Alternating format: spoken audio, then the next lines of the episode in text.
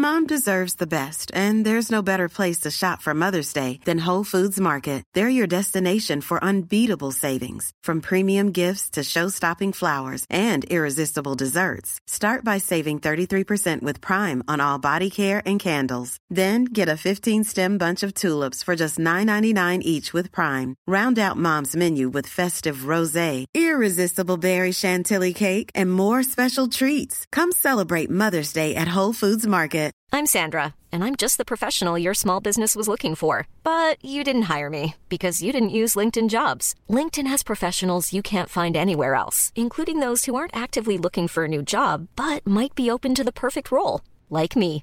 In a given month, over 70% of LinkedIn users don't visit other leading job sites. So if you're not looking on LinkedIn, you'll miss out on great candidates like Sandra. Start hiring professionals like a professional. Post your free job on linkedin.com/people slash people today.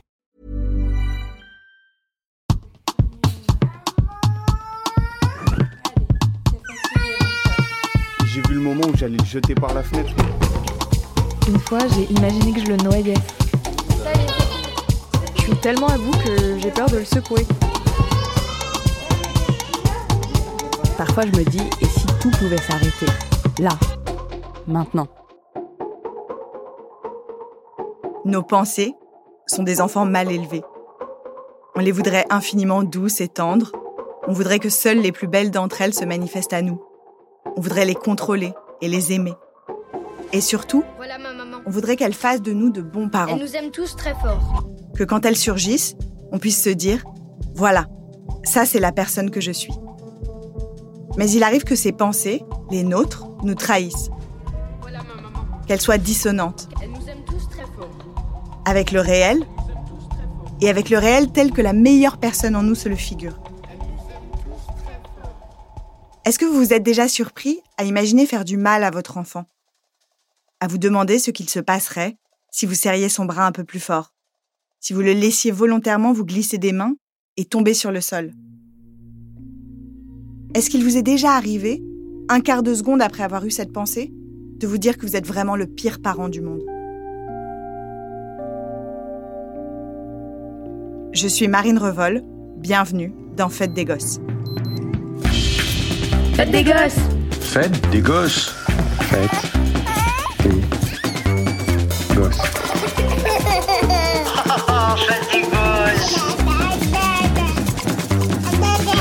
Ouais, Fête des Gosses. Faites des gosses.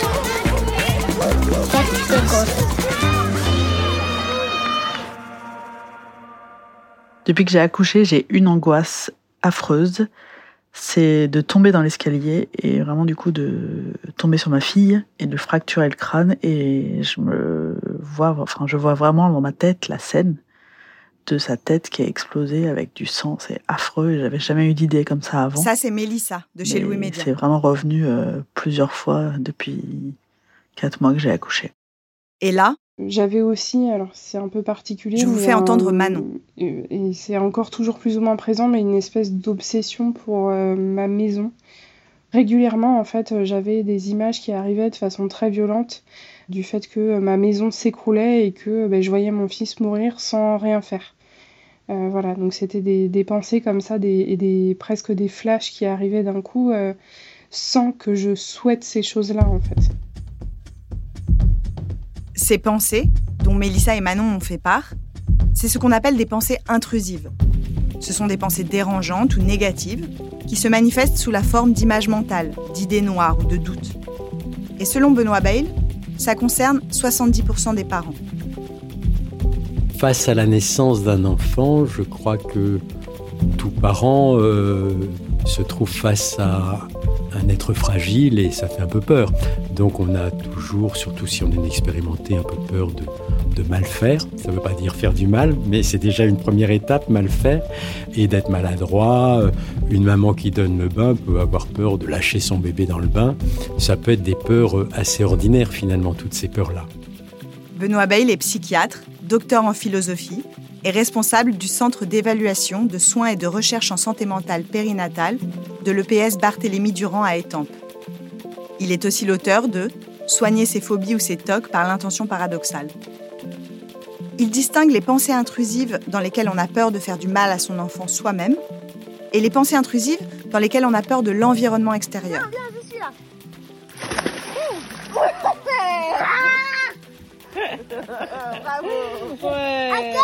Connais bien le sujet, puisque j'ai moi-même passé la moitié des vacances d'été à m'inquiéter de la présence d'une piscine et à vérifier que les détecteurs de fumée étaient bien positionnés dans la vieille maison dans laquelle je me trouvais avec Abel. On peut avoir des obsessions de danger. Par exemple, une maman va pouvoir avoir des obsessions de danger où elle imagine que son bébé va être couvert d'insectes, couvert de fourmis, couvert d'araignées. Alors elle va vérifier partout dans l'échange, sur la table à langer, qu'il n'y ait aucune araignée, aucune fourmi sous les cotons.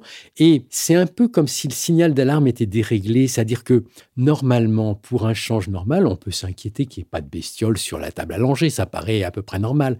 Mais le signal d'alarme qu'on a, c'est bon, il y a peut-être c'est peut-être un petit, un petit, une petite vérification visuelle, on voit qu'il n'y a rien, il n'y a rien, bon, on va pas s'inquiéter. Et là, c'est un peu comme si euh, le signal d'alarme se mettait en route avec la même intensité que si la maman, au lieu d'avoir visualisé une table langer où il n'y a rien dessus, elle voit 15 euh, 000 fourmis dessus.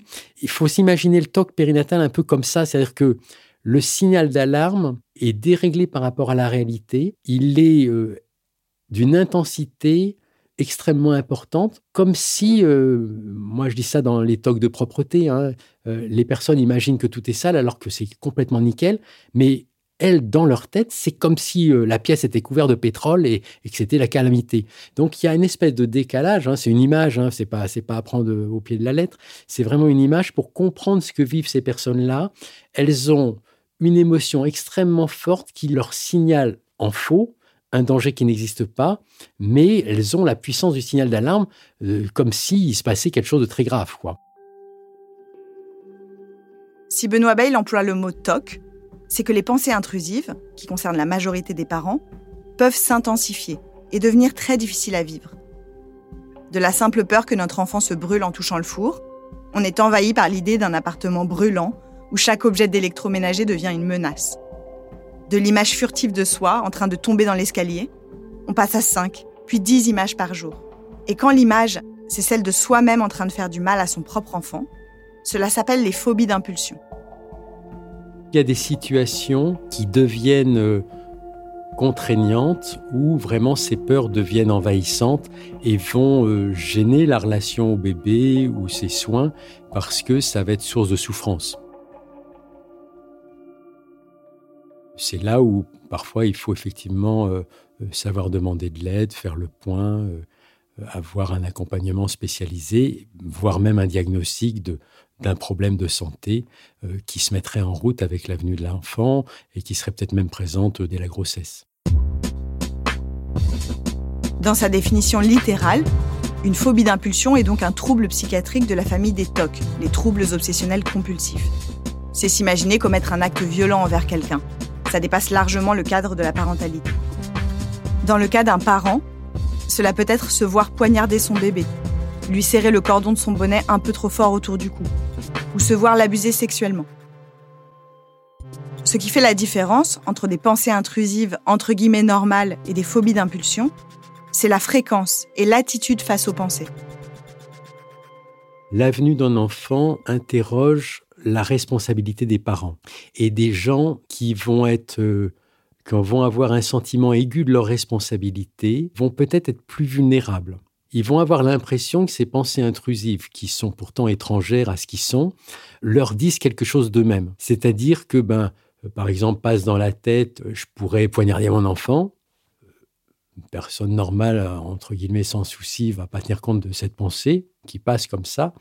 Et puis d'autres vont être plus sensibles, vont se dire, mais euh, oui, c'est vrai, je pourrais peut-être faire du mal à mon enfant si jamais je perdais le contrôle.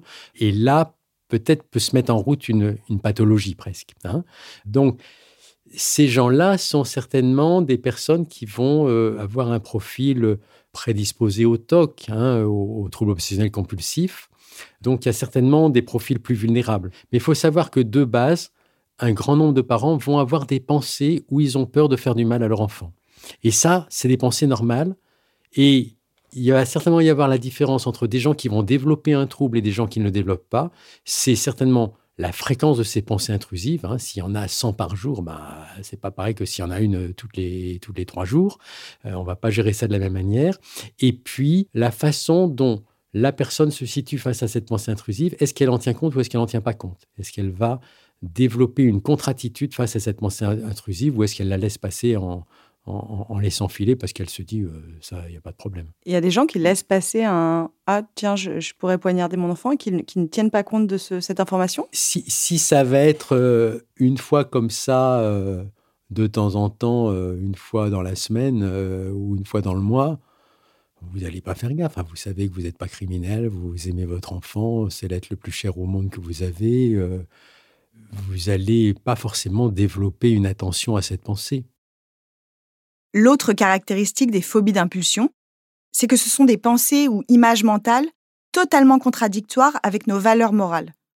Une obsession, c'est une pensée qui s'impose à soi, qui est une pensée qui est étrangère à ce qu'on est. En termes techniques, on dit égo-dystonique, c'est-à-dire étrangère au moi. Hein, c'est-à-dire c'est une pensée qui ne nous ressemble pas. Par exemple, un homme très pieux ou une femme très pieuse a des pensées de blasphème. Elle pense euh, dire du mal de la religion alors que c'est quelqu'un au contraire très religieux. Vous voyez, c'est c'est contraire à elle. Et donc, c'est ce qu'on appelle une obsession. Ça peut être une obsession, ça peut être une pensée intrusive, une obsession. C'est-à-dire, c'est une pensée étrangère à soi qui va s'imposer à l'esprit comme ça et qui, en général, est source d'angoisse, de stress, de mal-être, de gêne et qui souvent va être calmée par une compulsion ou un évitement. Hein, la compulsion, ça va être un acte, un comportement que la personne va avoir pour neutraliser cette pensée. Et l'évitement, ben, elle va éviter de se confronter à ce qui pourrait déclencher l'obsession.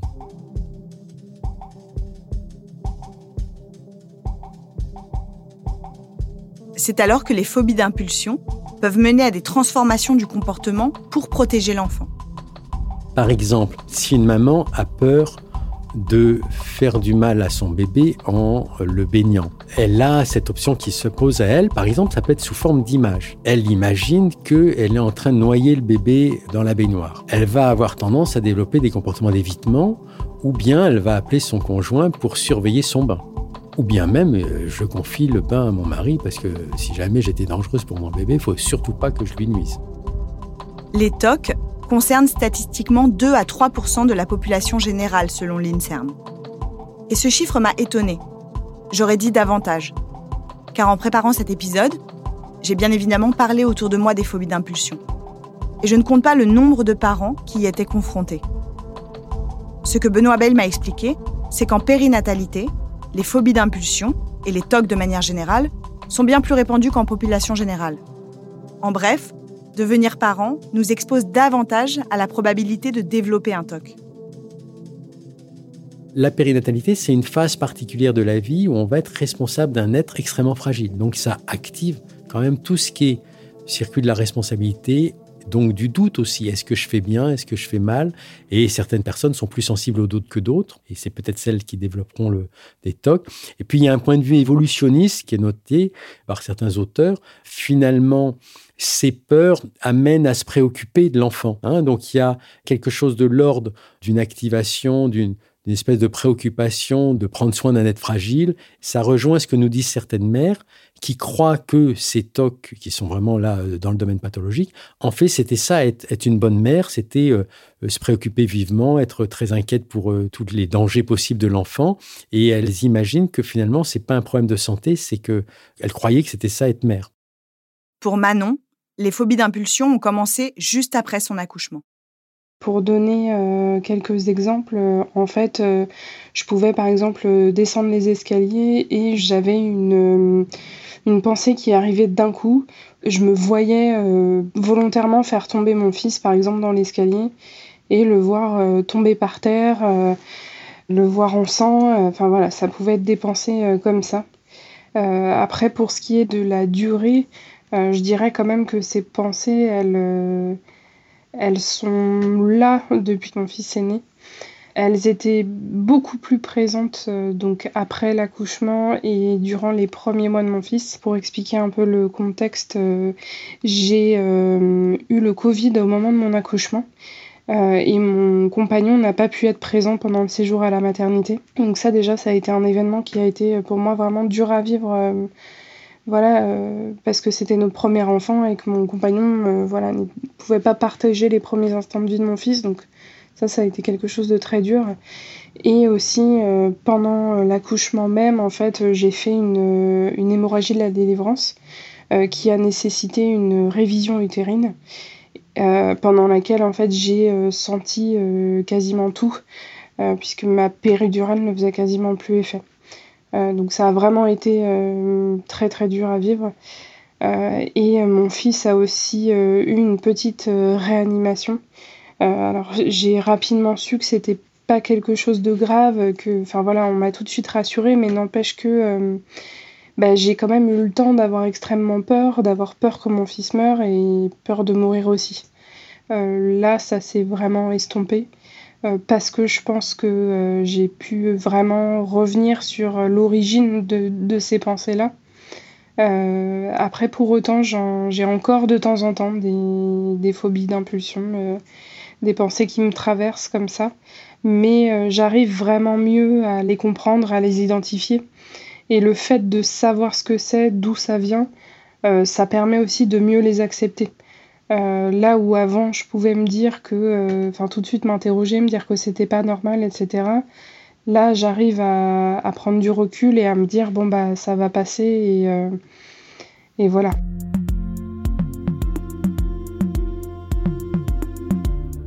Manon n'a jamais fait de mal à son enfant.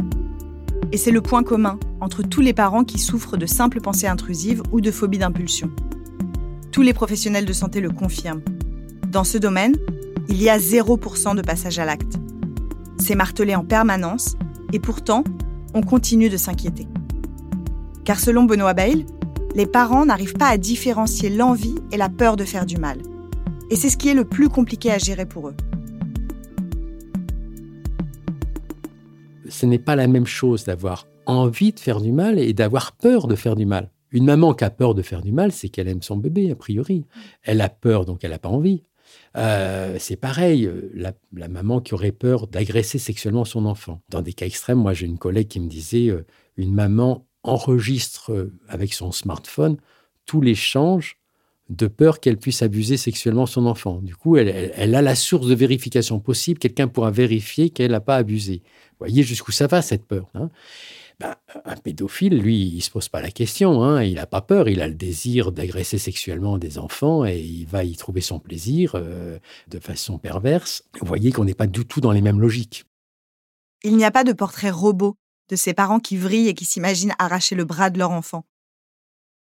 Mais selon Benoît Bail, leur point commun, c'est que ce sont des personnes qui ont un sens aigu de leurs responsabilités. Ce que je dis souvent aussi, c'est que le TOC, il attaque là où ça fait mal. Hein, c'est-à-dire que là, j'ai eu l'expérience récemment d'un père qui est en train de développer un TOC pendant la grossesse de sa femme, avec beaucoup de pensées euh, d'obsession, d'impulsion. Et la parentalité est un domaine qu'il a beaucoup investi. Attendre cet enfant, ça représente énormément de choses pour lui. Donc c'est ce que je dis, hein, ça, attaque là où ça fait mal, le TOC. Et donc on a l'impression que c'est plutôt euh, quelqu'un qui va être dans une... Euh, oui, un sens trop aigu, trop fort de sa responsabilité, d'où la peur de faire du mal, mais c'est là où ça a de la valeur que ça attaque. Hein. Mom deserves the best, and there's no better place to shop for Mother's Day than Whole Foods Market. They're your destination for unbeatable savings, from premium gifts to show-stopping flowers and irresistible desserts. Start by saving 33% with Prime on all body care and candles. Then get a 15-stem bunch of tulips for just $9.99 each with Prime. Round out Mom's menu with festive rosé, irresistible berry chantilly cake, and more special treats. Come celebrate Mother's Day at Whole Foods Market. Quand Benoît Bail dit que cela touche des personnes qui ont un sens aigu des responsabilités et que dans le même temps, il me dit voir plus de femmes que d'hommes en consultation, je ne peux pas m'empêcher de penser que c'est parce que les femmes sont éduquées à prendre soin d'autrui, à devenir la personne qui se sent responsable pour les autres, qui prend à sa charge le care de son entourage. Selon Benoît Bail, certaines recherches corroborent cette idée qu'il y aurait une façon propre aux femmes de développer leur sens de la responsabilité vis-à-vis d'un enfant. C'est notamment ce qu'a développé la philosophe Edmé Motini-Coulon dans son essai d'ontologie spécifiquement féminine en 1977. L'idée qu'elle développait, c'est que la relation à autrui pendant la grossesse est spécifique de la femme, c'est-à-dire que la femme a accès à une relation autrui à l'intérieur de soi-même. Et ça, c'est une dimension spécifique de la femme que l'homme ne connaît pas et que ça génère un, style particulier de relation à autrui. Je trouve que c'est un point de pensée intéressant. On peut penser qu'effectivement, il, il, y a des différences entre l'homme et la femme du fait de l'expérience de la grossesse. Mais euh, je pense qu'il y a des hommes qui sont très préoccupés de leur enfant. Donc, euh, je pense qu'il y, a quand même des points communs entre les deux à travers la parentalité. Je vais les trouver, Bah, vraiment, euh, faites des gosses. Hein. Oh là, j'en peux plus, là. J'en peux plus, j'en peux plus. Les gosses. J'en peux plus. Oh. Faites des gosses.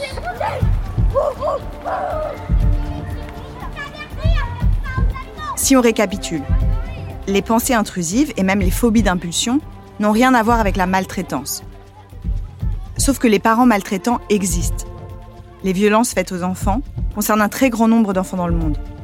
Selon l'OMS, près de 3 enfants sur 4, soit 300 millions d'enfants âgés de 2 à 4 ans, subissent régulièrement des châtiments corporels et ou des violences psychologiques de la part de leurs parents et des personnes qui s'occupent d'eux. Mais ce qu'il faut comprendre, c'est que le fait même de se demander si on pourrait passer à l'acte nous assure qu'on ne le fera pas. Selon Benoît Bayle, c'est le doute qui nous protège. Le problème, c'est que si une frontière existe, elle est ténue. Prenons l'exemple des bébés secoués. Une étude menée par l'hôpital Necker à Paris et publiée dans le Journal of the American Medical Association montre que le nombre de cas de bébés qui ont été secoués a explosé en 2021, en pleine pandémie. Rien qu'en Ile-de-France, on compte 32 cas en 2021 contre 17 en 2020. Et parmi ces parents, qui nous dit qu'ils n'ont pas eu cette pensée bien avant de commettre l'irréparable Peut-être qu'eux aussi doutaient, peut-être qu'eux aussi pensaient qu'ils ne passeraient jamais à l'acte. C'est parfois difficile, hein, parce que la, frontière est difficile. Moi, je me rappelle d'une maman comme ça, que je pense que c'est vraiment des phobies d'impulsion qu'elle a eues dans un contexte de dépression. Et effectivement, on sent qu'il y a quelque chose parfois d'ambigu et on, on a du mal à mettre la frontière parce que le bébé est à l'origine de ces pensées qui font souffrir quelque part. Et donc, on avait l'impression que cette maman, elle était au bord de pouvoir lui faire du mal aussi, parce que ce serait aussi une façon d'éliminer l'objet de la souffrance. Et au début, moi, j'avais des doutes. Je me disais, est-ce qu'il y avait un risque de maltraitance à ce moment-là?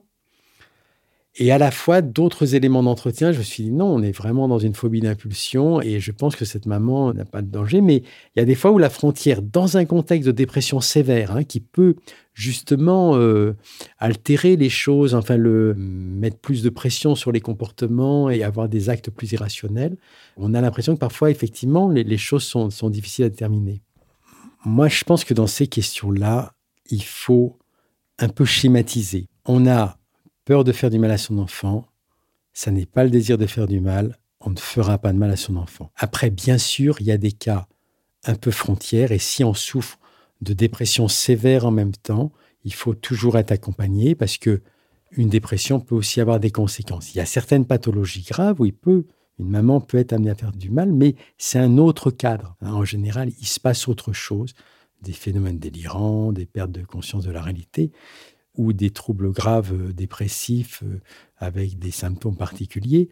Donc le cadre de bon sens, c'est on est quelqu'un à peu près ordinaire, on a une vie à peu près ordinaire, on a des pensées intrusives, et c'est tout à fait banal. On développe un TOC qui nous gêne, on a une fréquence importante de ces pensées intrusives qui sont gênantes, on a de la souffrance, on développe des comportements particuliers, d'évitement, on se protège de nos pensées. Là, c'est mauvais signe, il faut consulter.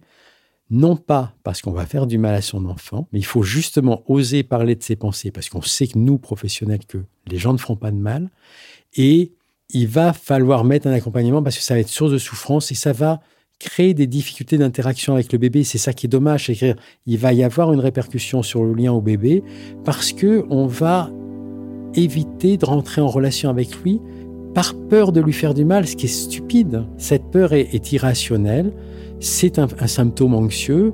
Il faut essayer de développer des soins pour ça et il y a moyen d'être accompagné.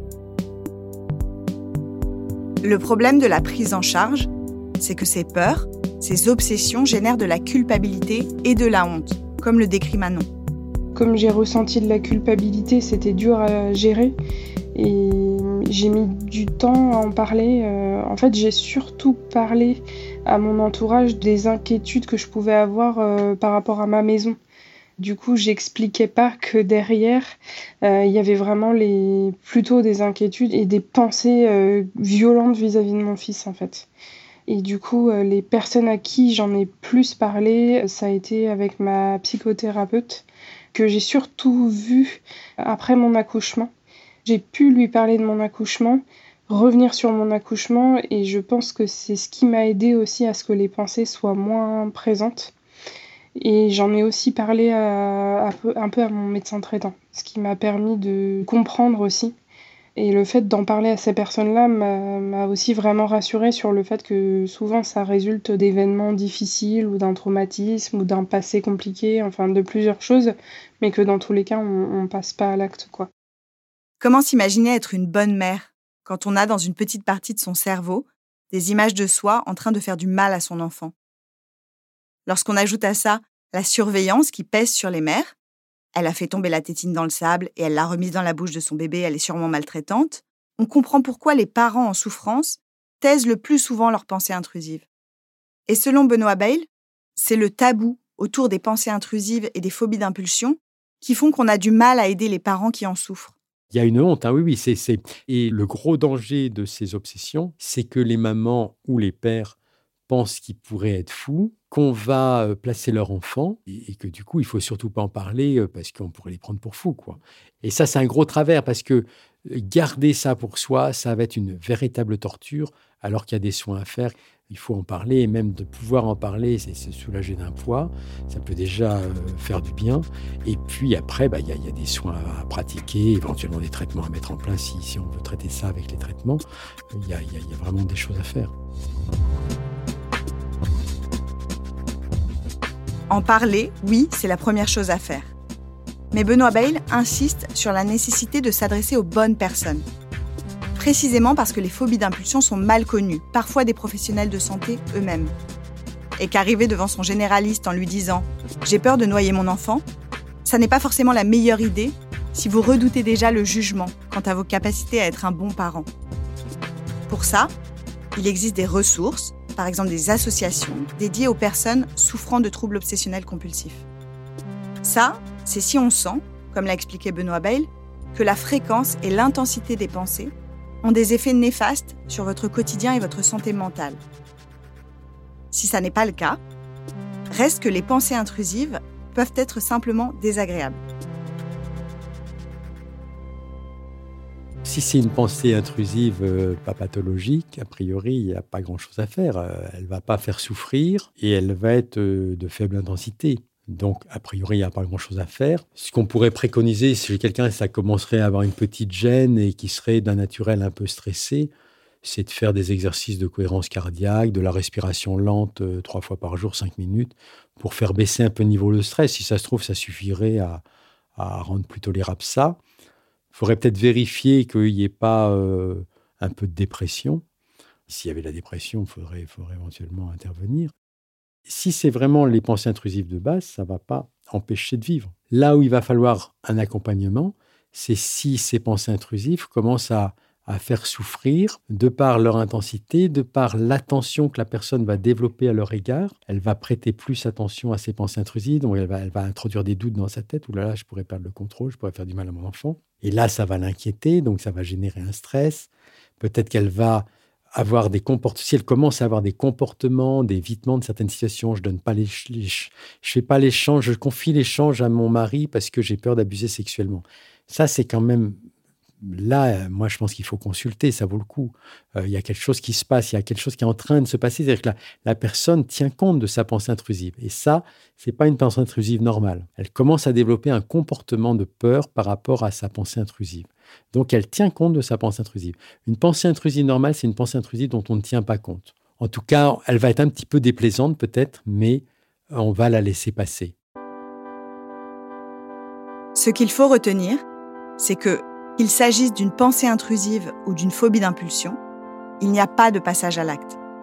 Si vous avez écouté cet épisode en vous reconnaissant dans les situations évoquées, si vous avez régulièrement peur de faire du mal à votre enfant tout en vous flagellant d'avoir même juste eu cette pensée négative, vous ne ferez pas de mal à votre enfant. On a peur de faire du mal à son enfant. Ça n'est pas le désir de faire du mal. On ne fera pas de mal à son enfant.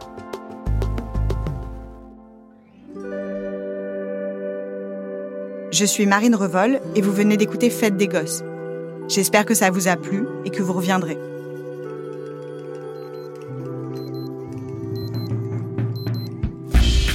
Cet épisode a été réalisé par Anna Bui. La musique a été composée par Jean Thévenin.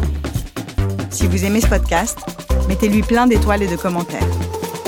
Envoyez-nous aussi vos questions, vos remarques et vos notes vocales à hello.louismedia.com. J'ai hâte de vous lire.